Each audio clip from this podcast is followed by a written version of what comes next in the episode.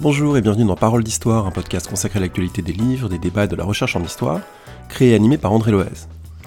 C'est la reprise du podcast après quelques semaines d'interruption, et pour cette reprise, je vous propose une discussion autour d'un livre marquant en histoire coloniale.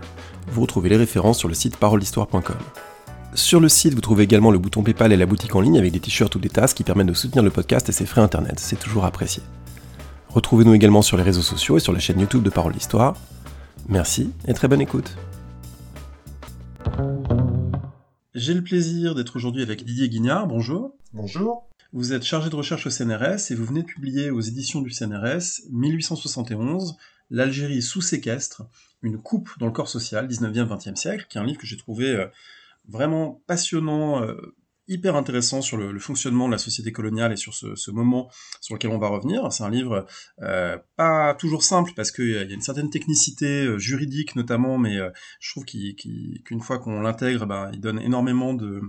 euh, d'aperçu, de, satisfaction intellectuelle pour comprendre comment fonctionne la colonisation. Alors, du coup, avant de, rentrer dans les détails ensemble, je voulais vous demander au moins euh, en première approche sur quoi porte votre livre, parce que c'est pas forcément euh, l'aspect le, plus connu de l'histoire algérienne. On pense beaucoup à la guerre d'indépendance, bien sûr. Là, on est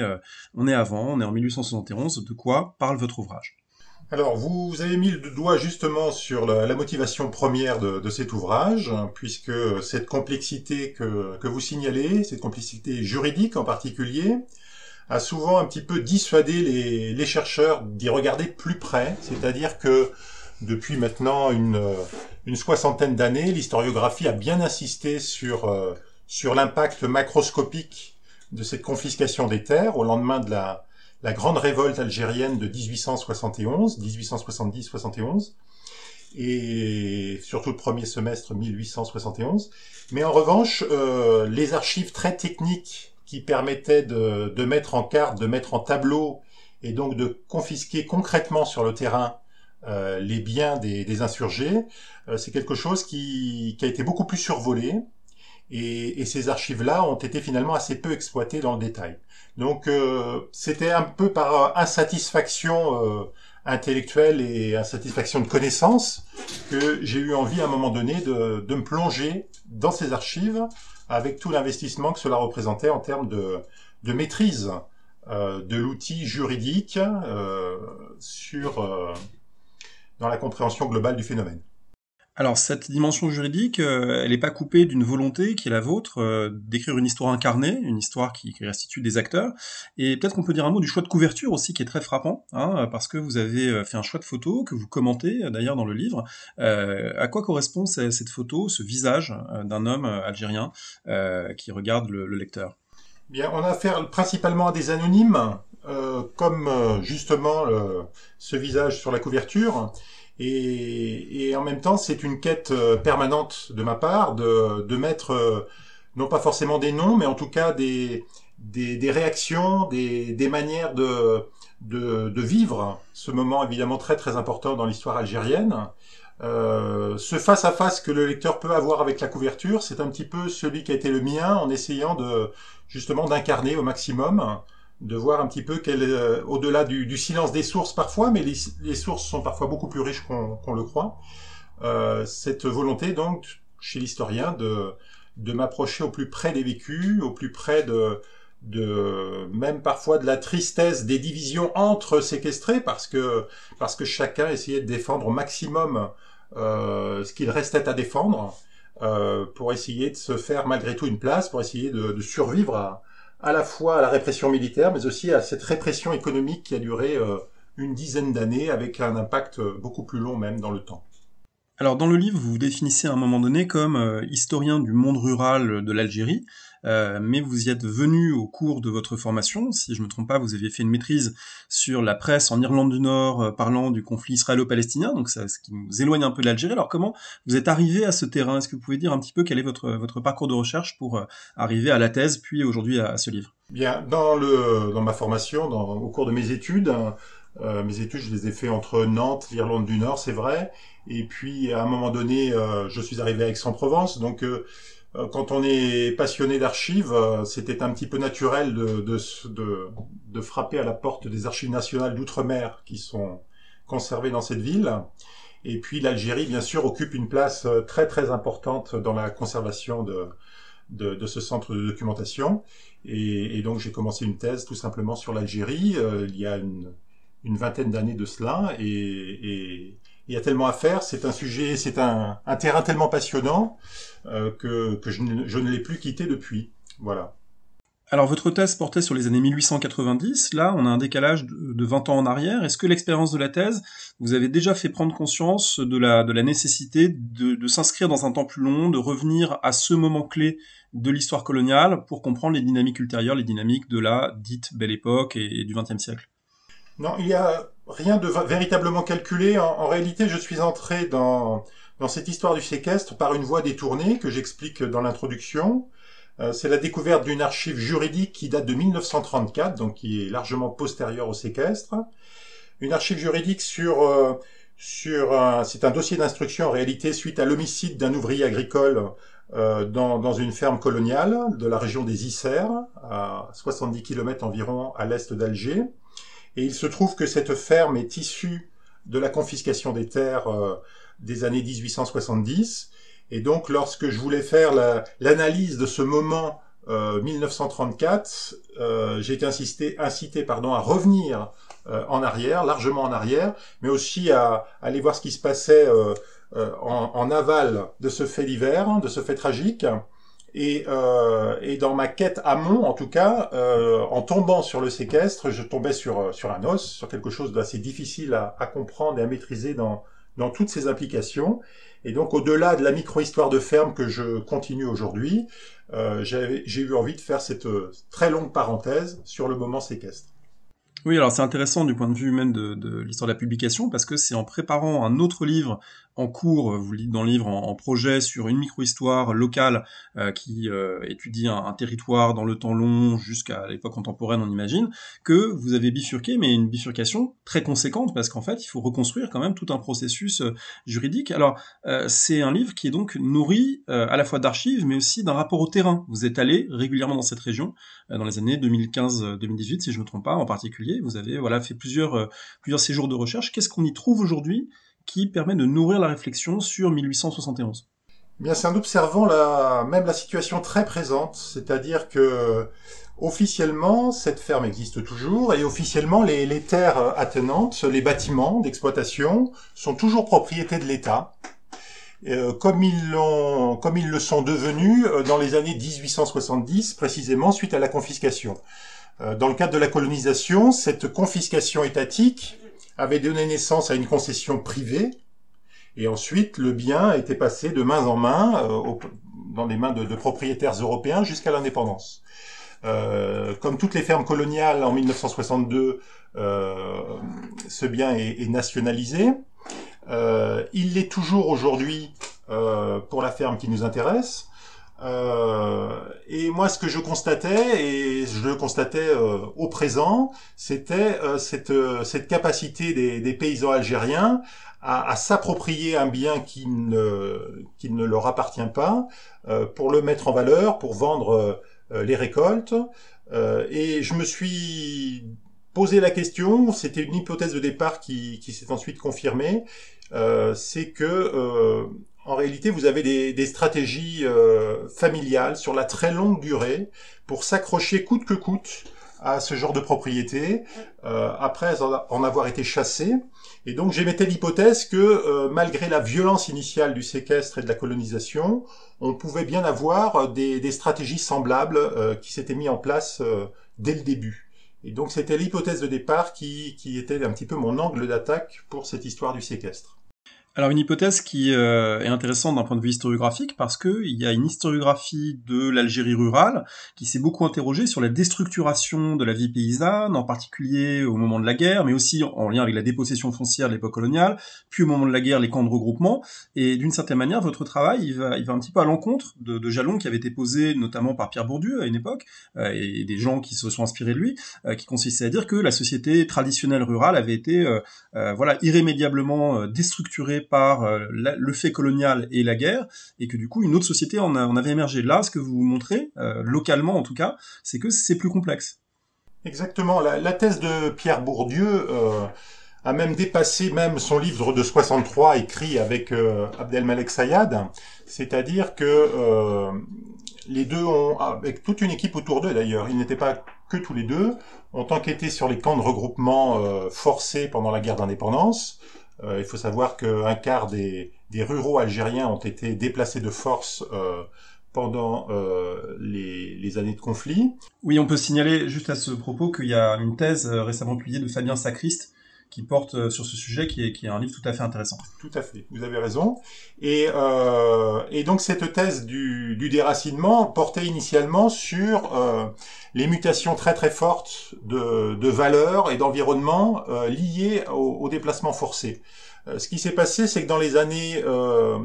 les années 60, les années 70 et même jusqu'aux années 90 et parfois jusqu'à aujourd'hui. Euh, l'historiographie été extrêmement marquée par cette thèse du déracinement et, euh, il est parfois difficile de s'en de s'en de s'en éloigner en quelque sorte ou de, de la nuancer. Pourtant, dès les années 70 ou 80, vous avez un certain nombre de travaux d'anthropologues ou de géographes euh, de terrain en Algérie qui euh, qui la critiquent ou qui la nuancent. Je pense à des travaux de de Fanny Colonna ou de, ou de Marc Cotte, euh, dans la mesure où euh, c'est un, c'est une réflexion que dans l'un des ouvrages de Fanny Colonna en particulier, euh, que la thèse du déracinement a pu servir d'alibi aussi au, au, projet de révolution agraire euh, dans les années 70 en Algérie, en présentant euh, les paysans comme sans culture ni passé. Donc euh, quand on y regarde de près, euh, évidemment la colonisation est extrêmement violente, la guerre d'indépendance également, euh, beaucoup de déplacements forcés, beaucoup de aux, territoires originaux, et en même temps, il faut pas sous-estimer, surtout pas, cette, cette capacité de résilience, cette, cette, capacité à résister pour, pour pouvoir, même quand on est en marge euh, des biens originaux pour, et de faire en sorte que, que d'être toujours présent euh, dans la durée, euh, éventuellement de reconquérir des droits fonciers sous forme de location, ou en tout cas de, de continuer à travailler euh, la terre originelle par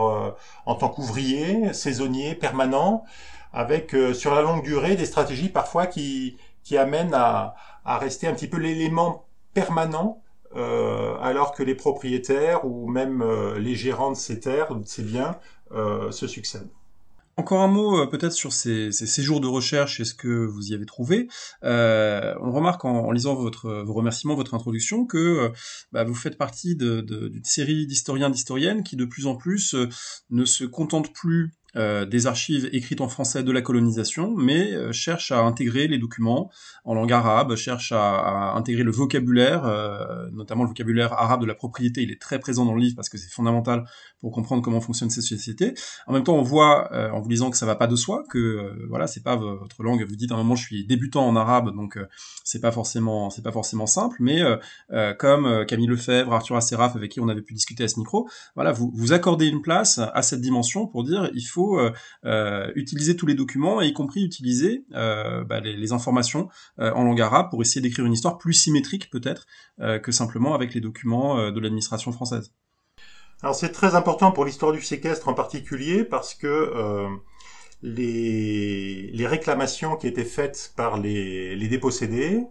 euh, occupent une place assez importante dans les archives.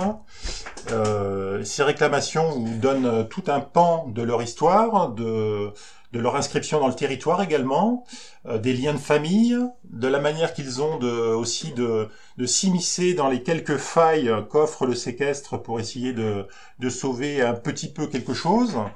Et, euh, et, même si toutes ces populations en général sont, sont illettrées à cette époque, la plupart euh, des paysans touchés, des familles touchées sont, sont illettrés, eh bien, euh, on a recours à l'écrivain public. Et l'écrivain public peut être un écrivain public en français, mais ça peut être aussi un écrivain public en arabe.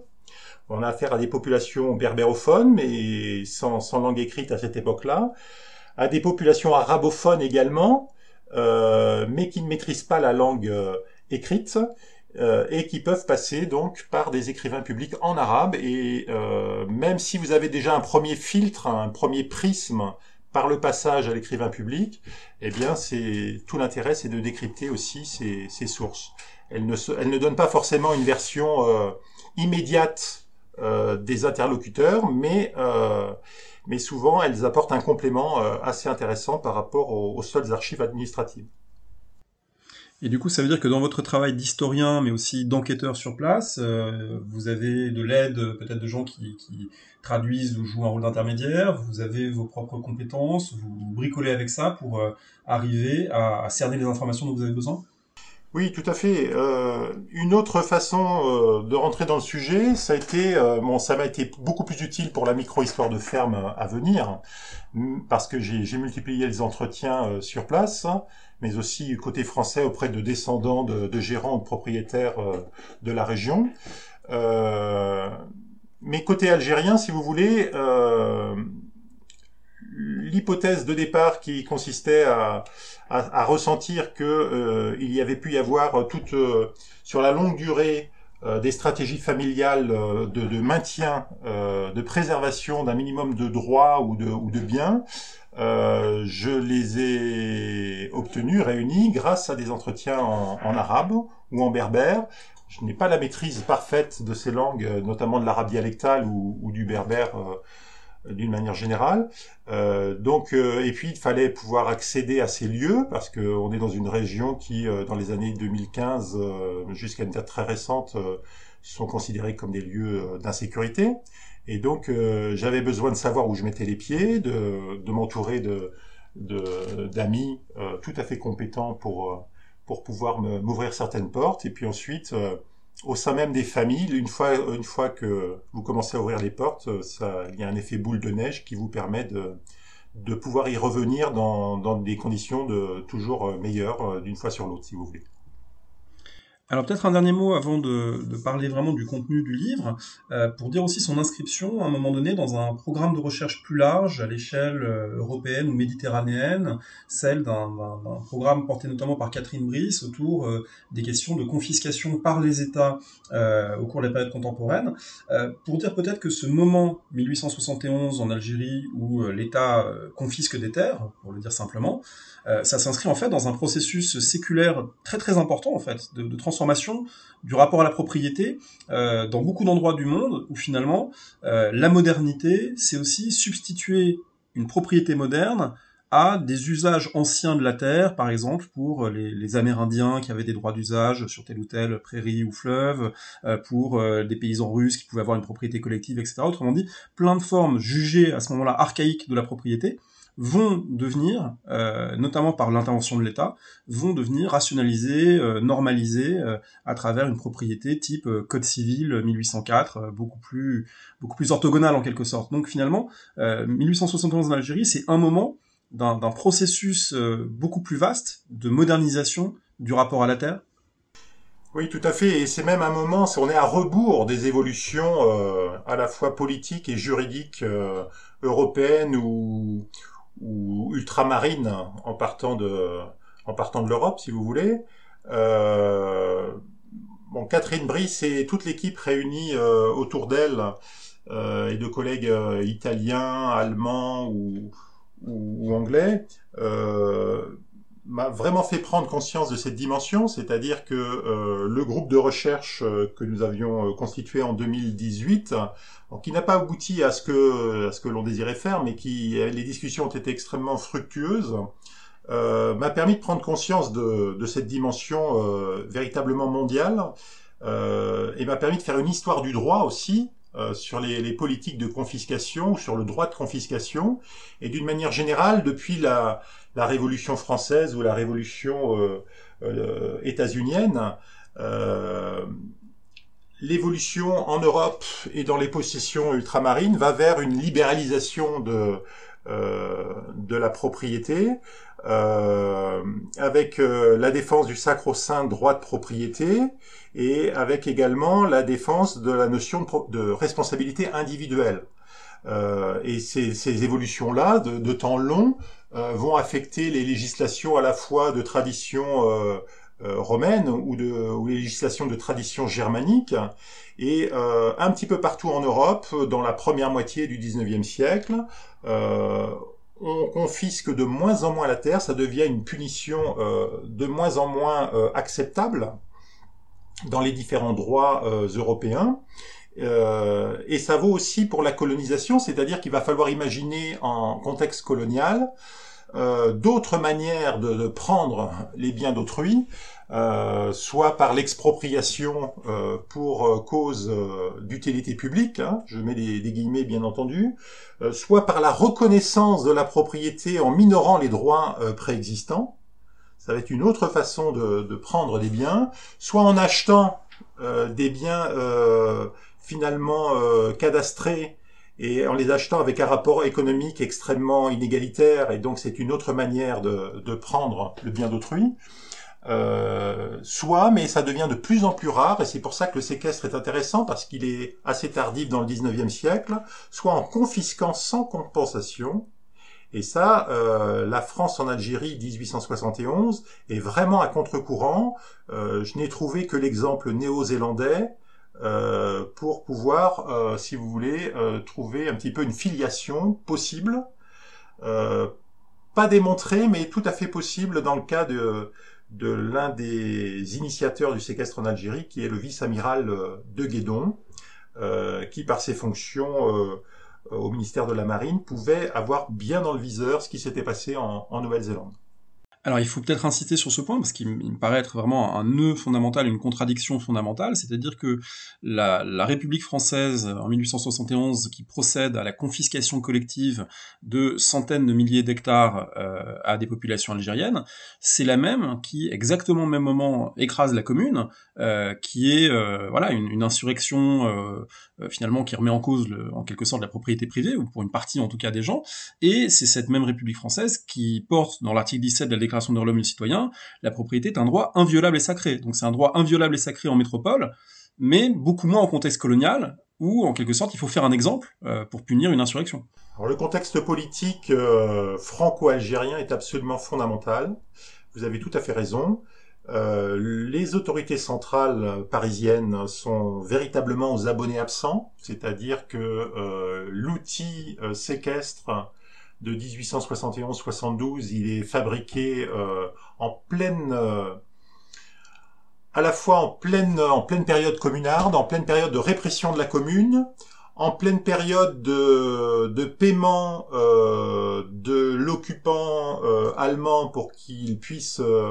libérer les territoires occupés en métropole, de, de, fragilisation extrême du régime républicain tout juste proclamé. On ne sait pas s'il a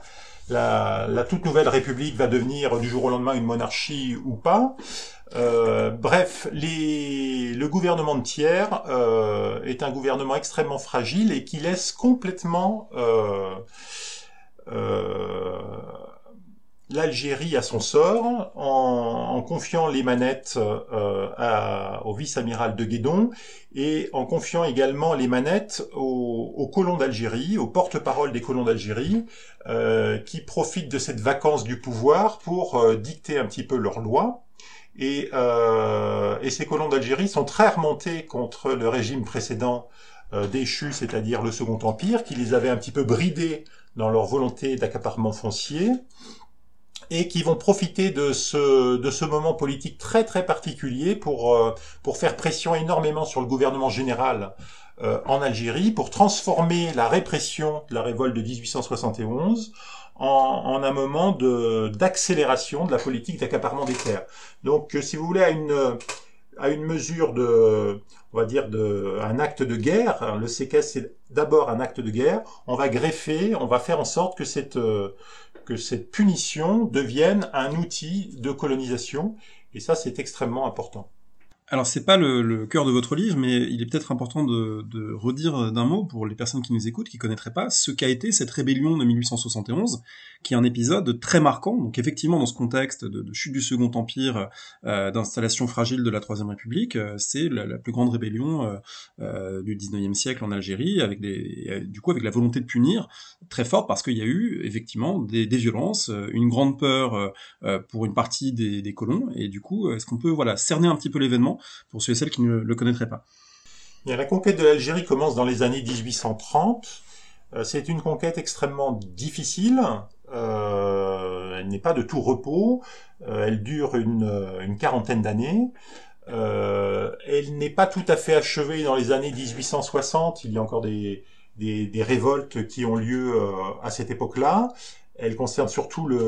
la partie thélienne, c'est-à-dire au nord, au nord des steppes, hein, jusqu'à la mer Méditerranée. Euh, le Second Empire a essayé de, stabiliser cette conquête, notamment par des concessions importantes de, commandement à de grands féodaux algériens, euh, et en freinant au maximum euh, les, la petite terre des, colons pour éviter de, de, remettre en cause cette conquête. Euh, en même temps, la politique du Second Empire, c'est une politique qui vise à, rapprocher les législations, euh, malgré tout, notamment les législations foncières, et donc vous avez une inquiétude euh, sous-jacente assez forte, même là où les colons ne sont pas présents, si vous voulez. On réforme le statut euh, de la terre, le statut foncier, on prépare l'avènement du cadastre, c'est-à-dire d'une terre francisée en droit, euh, et tout le changement des règles du jeu, si vous voulez, à ce niveau-là, inquiète énormément les populations rurales algériennes. Euh, avec euh, la défaite contre la Prusse, non seulement le, la colonie est dégarnie d'une bonne partie de ses troupes, mais en plus, la chute du Second Empire fait que ces grands féodaux qui obtenaient certains apanages fonciers ou certains revenus de la part des autorités françaises peuvent s'inquiéter euh, à juste titre euh, de leur avenir.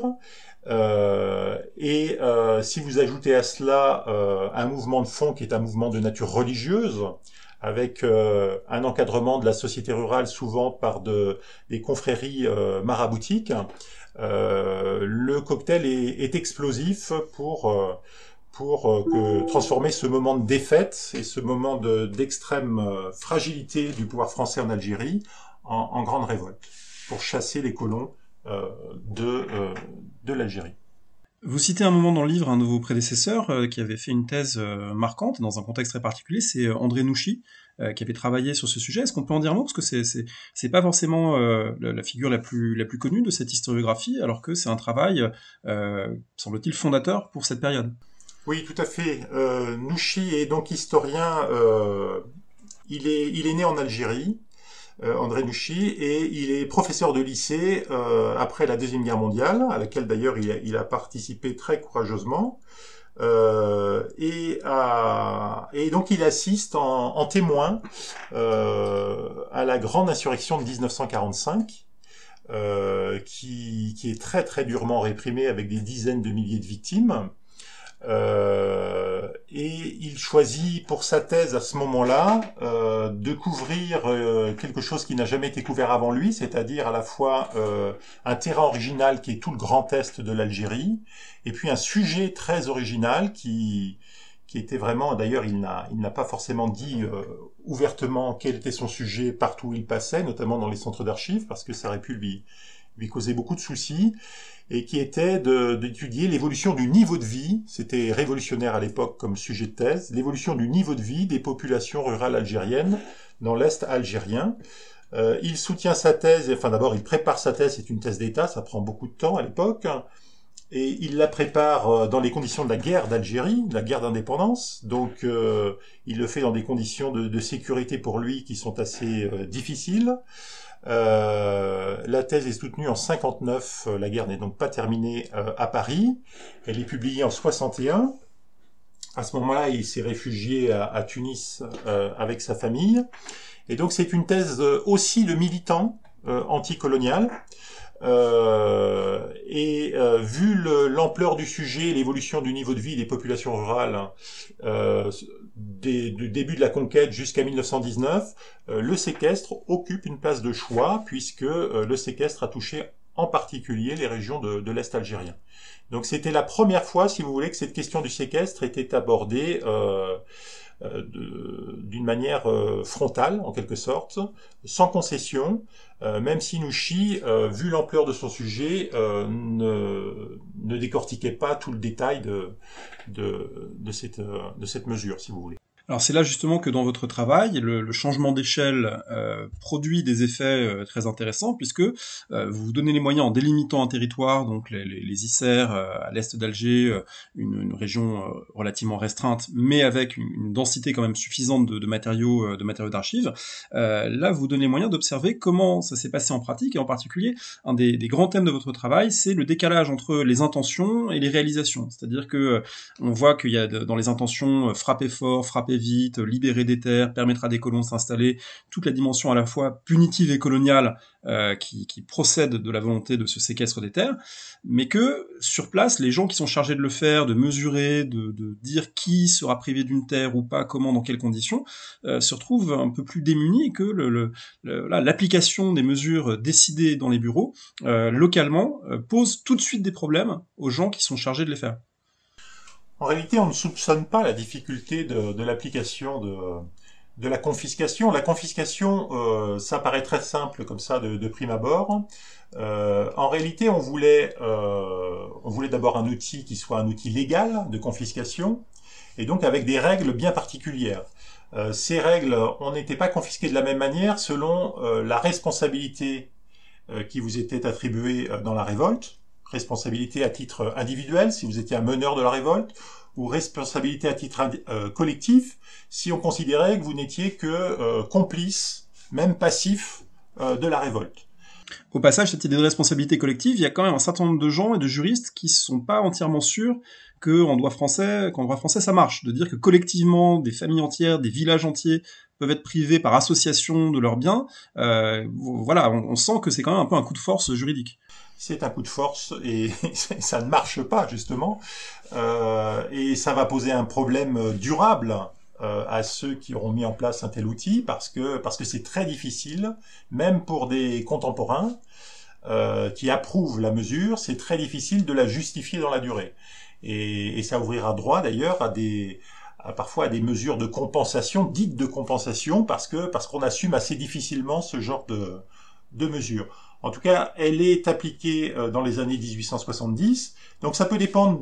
du degré de responsabilité que l'on vous attribue, mais ça peut dépendre aussi de l'endroit où vous vous trouvez. Parce qu'il y a des, endroits qui intéressent directement la colonisation, et à ce moment-là, euh, la confiscation sera sera plus sévère. Soit c'est des endroits qui intéressent beaucoup moins la colonisation parce qu'on est dans des régions de montagne ou dans des régions de steppe, et à ce moment-là, on confisquera plus en argent euh, qu'en biens euh, concrets et réels. Enfin, l'argent étant bien sûr une ressource tout à fait réelle. Euh, donc, si vous voulez, vous avez des gradients euh, de responsabilité, vous avez des localisations qui sont importantes, et en fonction de cela, on fait l'inventaire des biens. Si on est sanctionné à titre collectif, on prend à hauteur d'un cinquième, ce qui suppose d'évaluer ces biens. Euh, mais on peut prendre plus qu'un cinquième si on est dans une zone qui intéresse directement la colonisation. À ce moment-là, on, compense à hauteur de ce que l'on prend plus du cinquième. Vous voyez, je suis déjà dans des calculs euh, assez savants. Euh, soit on n'a aucune responsabilité reconnue, à ce moment-là, normalement, on ne vous prend rien. Mais vous pouvez être dans un endroit qui intéresse malgré tout la colonisation. À ce moment-là, on passe dans une autre procédure qui est l'expropriation, qui ouvre droit à des indemnités à hauteur des pertes. Donc vous avez toute une série à la fois de, mesures, de d'échanges, de compensations plus ou moins euh, justes, euh, et qui supposent donc des travaux euh, euh, mathématiques parfois assez poussés, mais surtout des travaux de terrain. Et ça suppose de savoir exactement à qui appartiennent les droits fonciers, à qui appartiennent les biens. Euh, et donc de rentrer un petit peu plus dans le détail d'une société qu'on avait fait que survoler jusqu'à présent. Et c'est là où j'intitule mon livre une, une coupe d'un corps social parce que vous allez entrer dans le détail des relations, à la fois des relations familiales, des relations au territoire, des relations de, de voisinage, euh, qui sont très très importantes dès qu'on étudie les droits fonciers. Oui, parce que ces, ces, administrateurs français qui veulent procéder euh, voilà, à la, prise des terres, en fait, la plupart des terres concernées, euh, il y a plusieurs propriétaires, il y a un droit de propriété, un droit d'usage, il y a une partie qui relève du droit religieux, il y a une partie qui est hypothéquée. Autrement dit, euh, on, se heurte à, au fourmillement de situations typiques d'un droit traditionnel euh, qui n'est pas le droit français, euh, et du coup qui rentre pas exactement dans les cases supposées de ceux qui ont euh, ordonné en quelque sorte le séquestre. Exactement, et c'est pour ça que dans le changement d'échelle, j'étais obligé de me resserrer sur, de me focaliser sur un, territoire plus restreint, euh, et de, bien regarder ce qui se passait au niveau de au niveau des droits fonciers au niveau des droits entre les individus parce que c'est absolument indissociable. Euh, la propriété, euh, c'est vrai en Europe, mais c'était vrai peut-être encore plus en Algérie où, où, où, les conditions de subsistance pouvaient être plus difficiles, donc où le partage des droits était absolument essentiel. La propriété, elle peut être divisée horizontalement ou verticalement, c'est-à-dire euh, euh horizontalement avec de la copropriété familiale, de l'indivision, si vous préférez, ça existe aussi en Europe bien sûr, et puis une propriété qui était également divisée verticalement, c'est-à-dire que le propriétaire n'était pas forcément l'exploitant, donc comme partout euh, ailleurs, euh, il y avait des, des, locataires, il y avait des métayers, des fermiers, euh, on pouvait euh, attribuer une partie des revenus du sol, c'est vrai, à des fondations euh, religieuses, et, et donc, euh, à ce moment-là, on, on, pouvait garder la jouissance pendant un certain temps du bien, mais euh, une partie de... Et ça permettait aussi de le retirer du, du, marché par la même occasion, mais en même temps, donc, une partie euh, du revenu de ces biens euh, allait euh, vers une autre destination. On pouvait également, on peut imaginer d'autres d'autres cas de figure, qui est par exemple la propriété du, du beylik, c'est-à-dire euh, de l'État ottoman euh, avant la conquête, euh, une propriété qui est souvent ensuite annexée par le domaine privé ou public de l'État français. Donc tout un, tout un tas de situations très très différentes qui faisaient que, que les, les commissaires du séquestre avaient intérêt de, de bien, de bien percevoir et de bien identifier euh, à la fois les, les, rapports économiques aux biens, mais aussi les, les relations de famille euh, des personnes qui se disaient euh,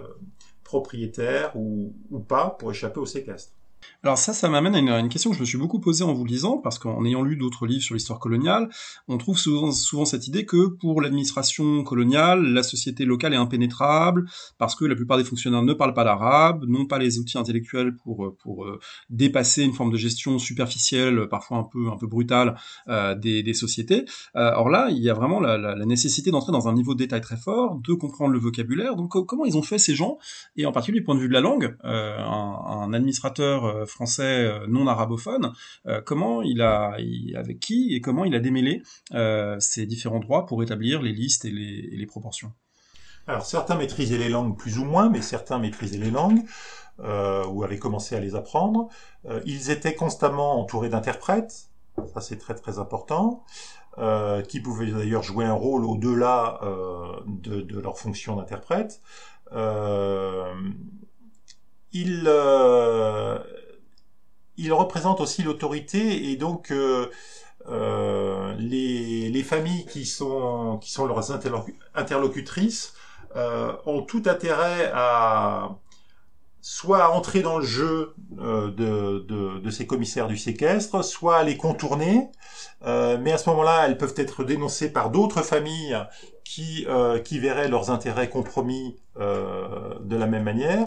Donc le travail, il n'est pas simple de la part de ces commissaires, mais ce sont des commissaires qui sont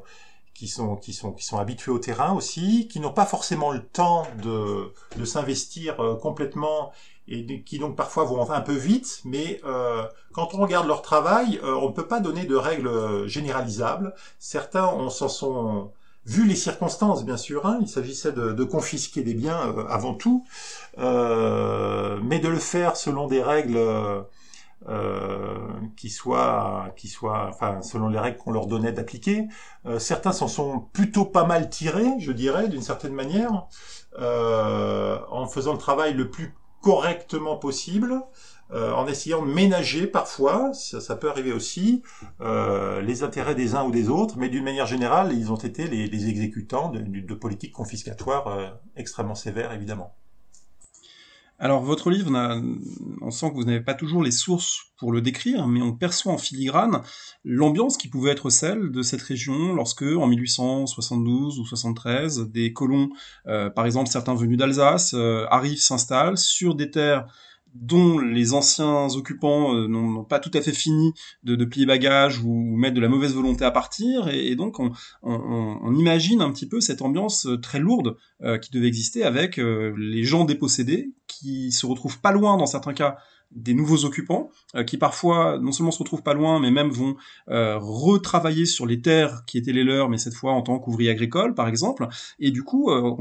avec tout un tout un ressentiment social sans doute très très perceptible. Et peut-être qui explique aussi et là aussi on le perçoit en filigrane pourquoi l'idée que les terres confisquées allaient devenir le, havre de la colonisation européenne avec plein de familles qui s'installent ça s'est pas complètement réalisé non plus. Il y a, y a eu des installations il y a eu aussi beaucoup de beaucoup de départs Exactement, il y a eu beaucoup de ratés dans cette implantation européenne et les conditions euh,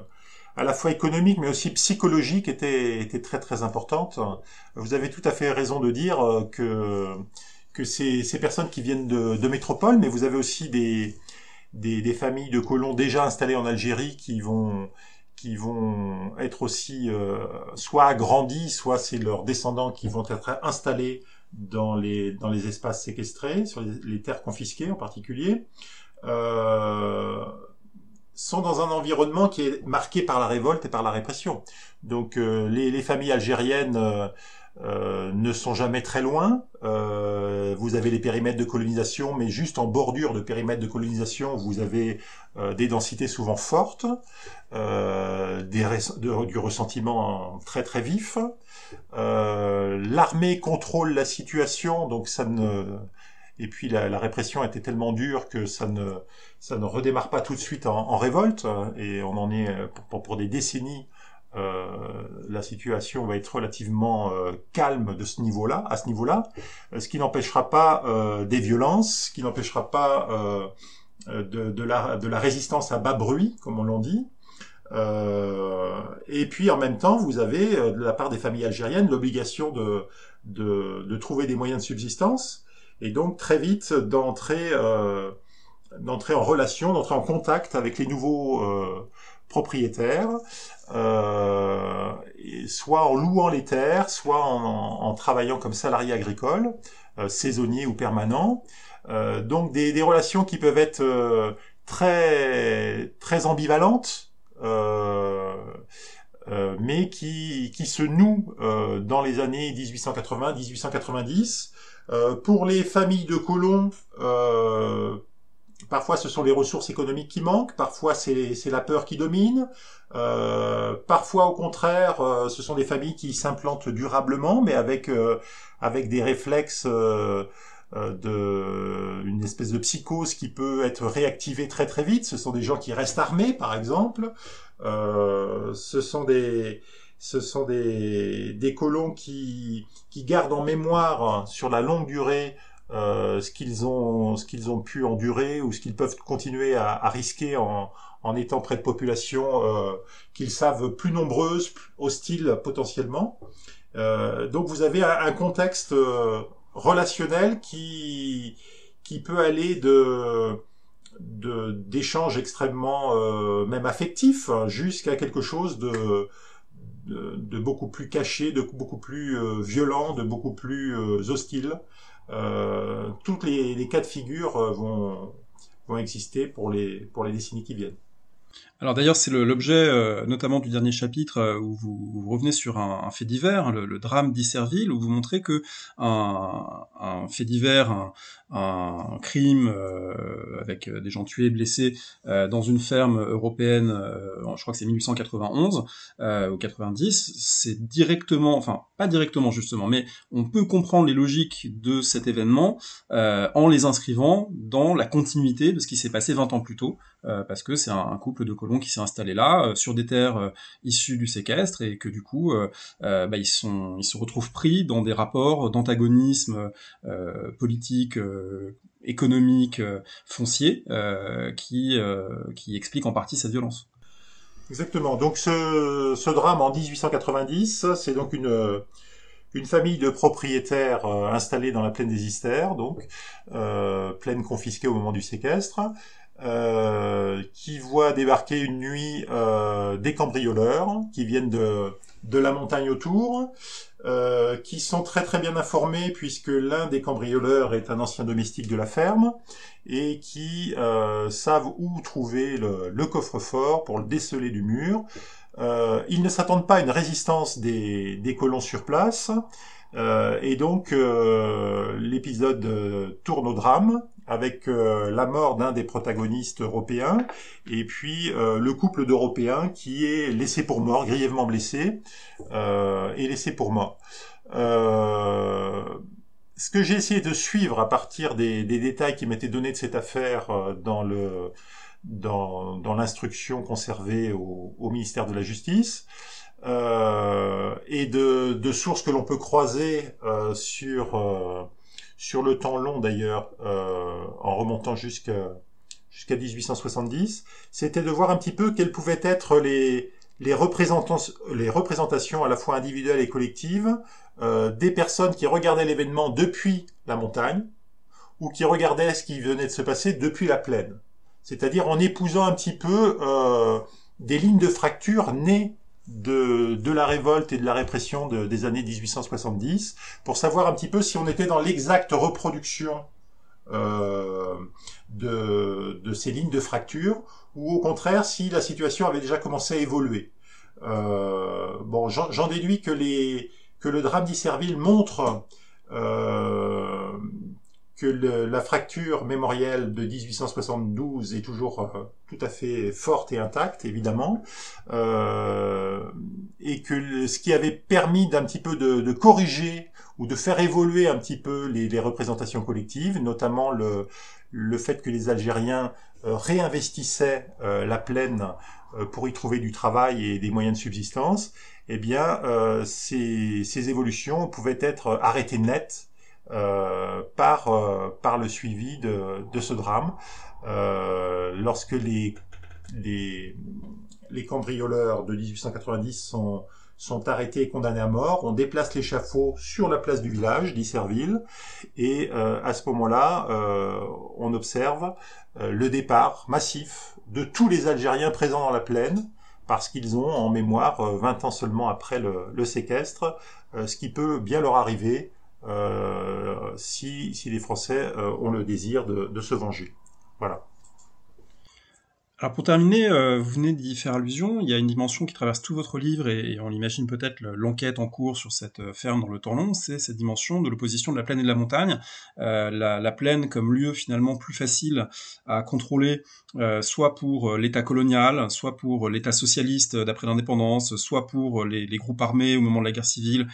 qui, peuvent tenir les routes et, tenir certains endroits. Et puis la montagne, le lieu du refuge et le lieu finalement d'une forme de, résilience de la société paysanne finalement, euh, à travers le temps, c'est pas la même domination, c'est pas les mêmes contraintes, mais trouve dans l'aller-retour entre la montagne refuge et la plaine qu'on peut réinvestir à certains moments euh, des, stratégies de survie, en gros, qui lui permettent, euh, et ça rejoint un petit peu ce qu'écrit par exemple James Scott, hein, l'anthropologue James Scott, dans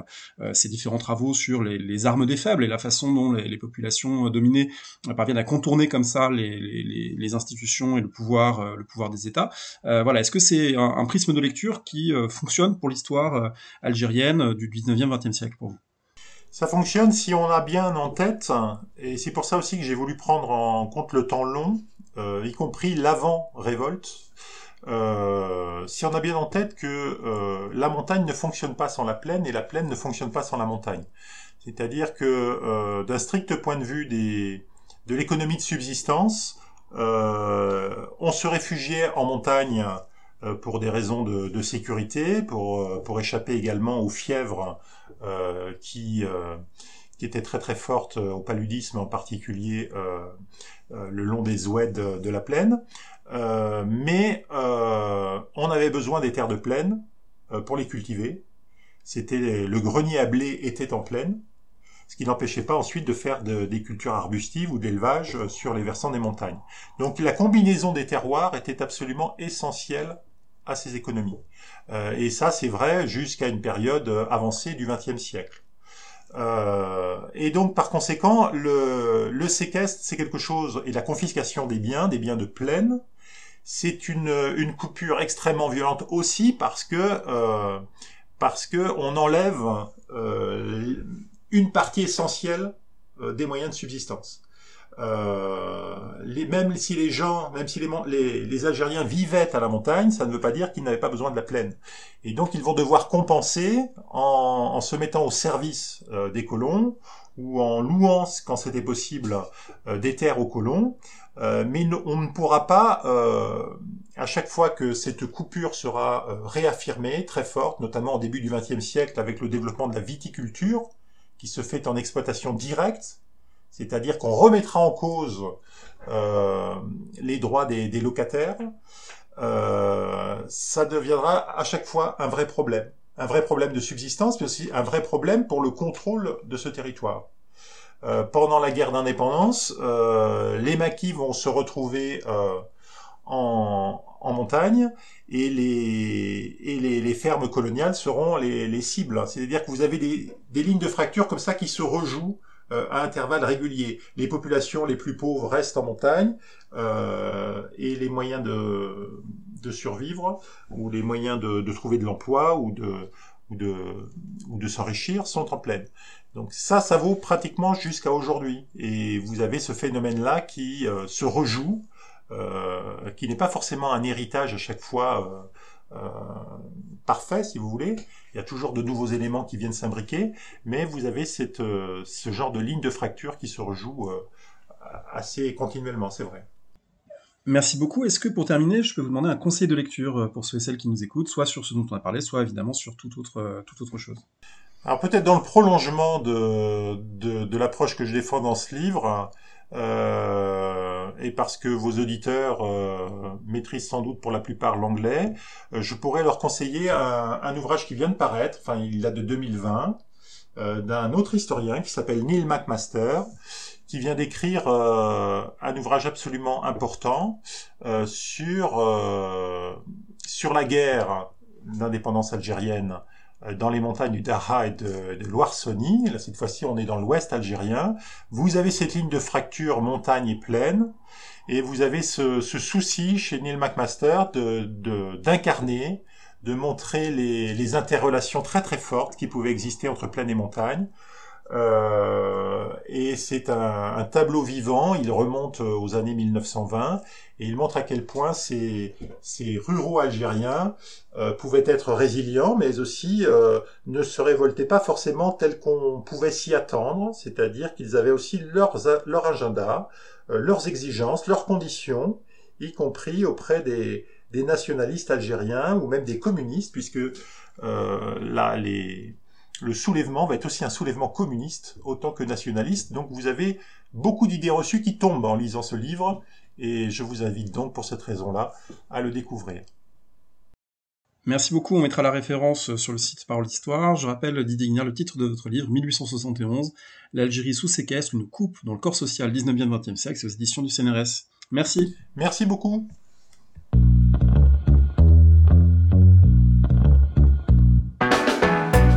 Merci de nous avoir écoutés. Rendez-vous sur le site www.paroledhistoire.fr pour toutes les informations sur le podcast, pour vous abonner, écouter ou télécharger les autres émissions.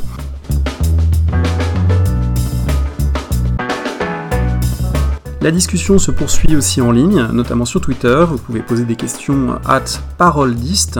et à bientôt pour un prochain épisode.